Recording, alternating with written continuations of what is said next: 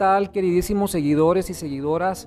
Soy el doctor Benjamín Garza de Luna, médico pediatra, el doctor Benjamín Spider, como ya algunos me conocen.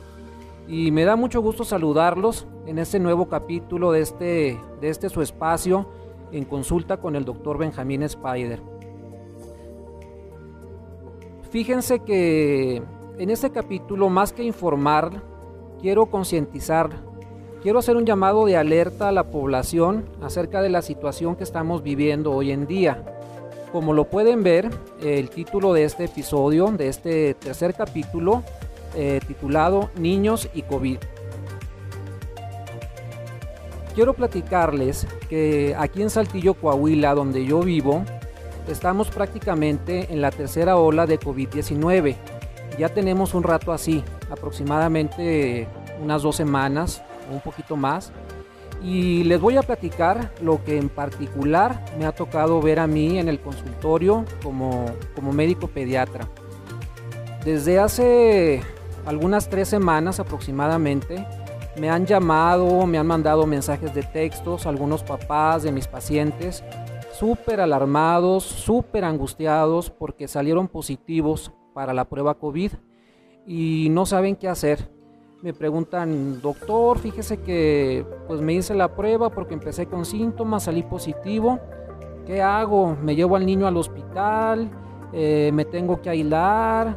O fíjese que tengo un bebé recién nacido en casa y mi esposa le está dando pecho, se lo tengo que suspender. Y andan vueltos locos. Y no solamente eso, eh, me han hablado también para revisar niños ya positivos para COVID. Resulta que los papás se enferman, se hacen la prueba, salen positivos, le hacen la prueba a los niños y ellos también salen positivos. Precisamente esta semana eh, me tocó atender, no recuerdo si fueron siete u ocho casos de niños entre recién nacidos y nueve años que salieron positivos para COVID, con PCR positiva. Afortunadamente hasta ahorita a todos ellos les he estado dando eh, seguimiento, les he estado dando monitoreo vía telefónica, este, pero sí quiero que estén eh, bien conscientes de que la situación que se está presentando es, eh, es, es, difícil y se va a poner aún más. Inclusive yo ya les había comentado que también, aparte de mi consultorio, trabajo en instituciones públicas. Este, algunas terapias intensivas neonatales eh, de esta ciudad están cerradas porque tenemos niños infectados, recién nacidos, ya con, con, esta, con esta enfermedad. Y pues como les comento, está muy difícil la situación. Se, está, se ha estado hablando mucho de la variante Delta eh, esta variante que ya está presente en algunos estados de la República, como San Luis, como Baja California, aquí en Coahuila no se ha determinado exactamente, pero muy probablemente ya también ya la tenemos aquí con nosotros.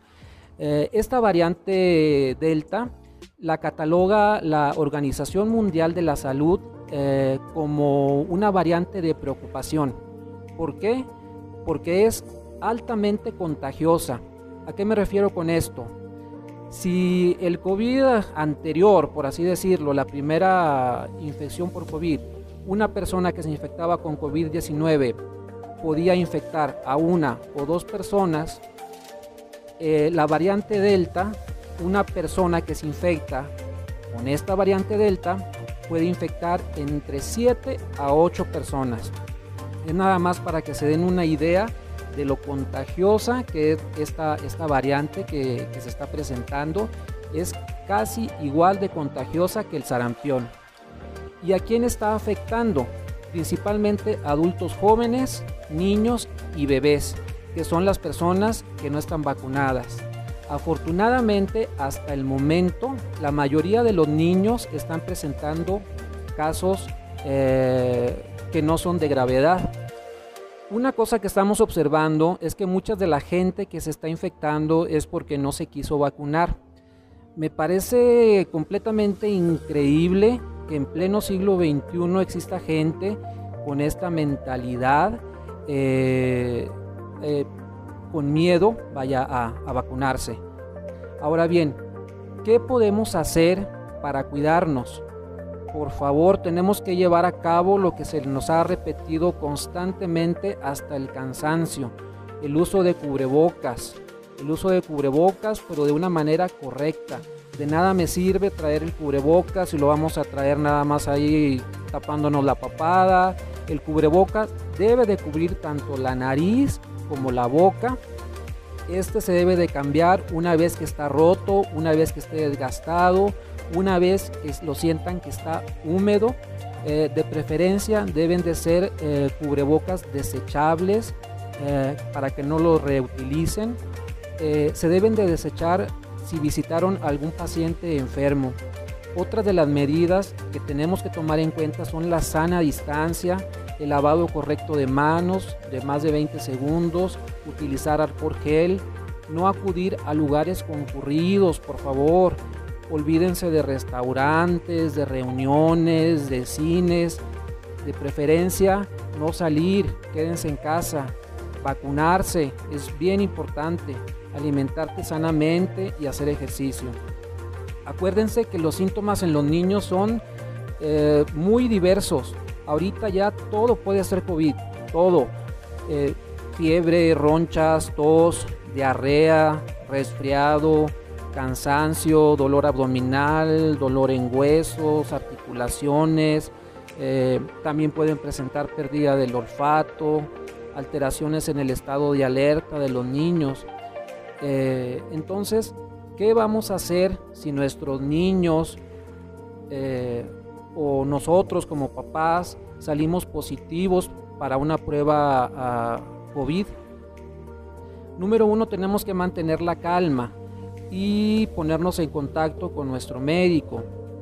Necesitamos aislarnos eh, siempre y cuando no existan datos de alarma.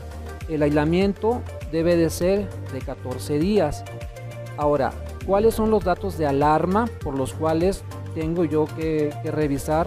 Eh, número uno, la dificultad respiratoria. Sería bien importante que consiguieran un, oxímetro ahí en, casita para que lo tuvieran y estuvieran monitorizando la, oxigenación en los niños. Eh, la oxigenación en sangre debe de ser arriba del 90%.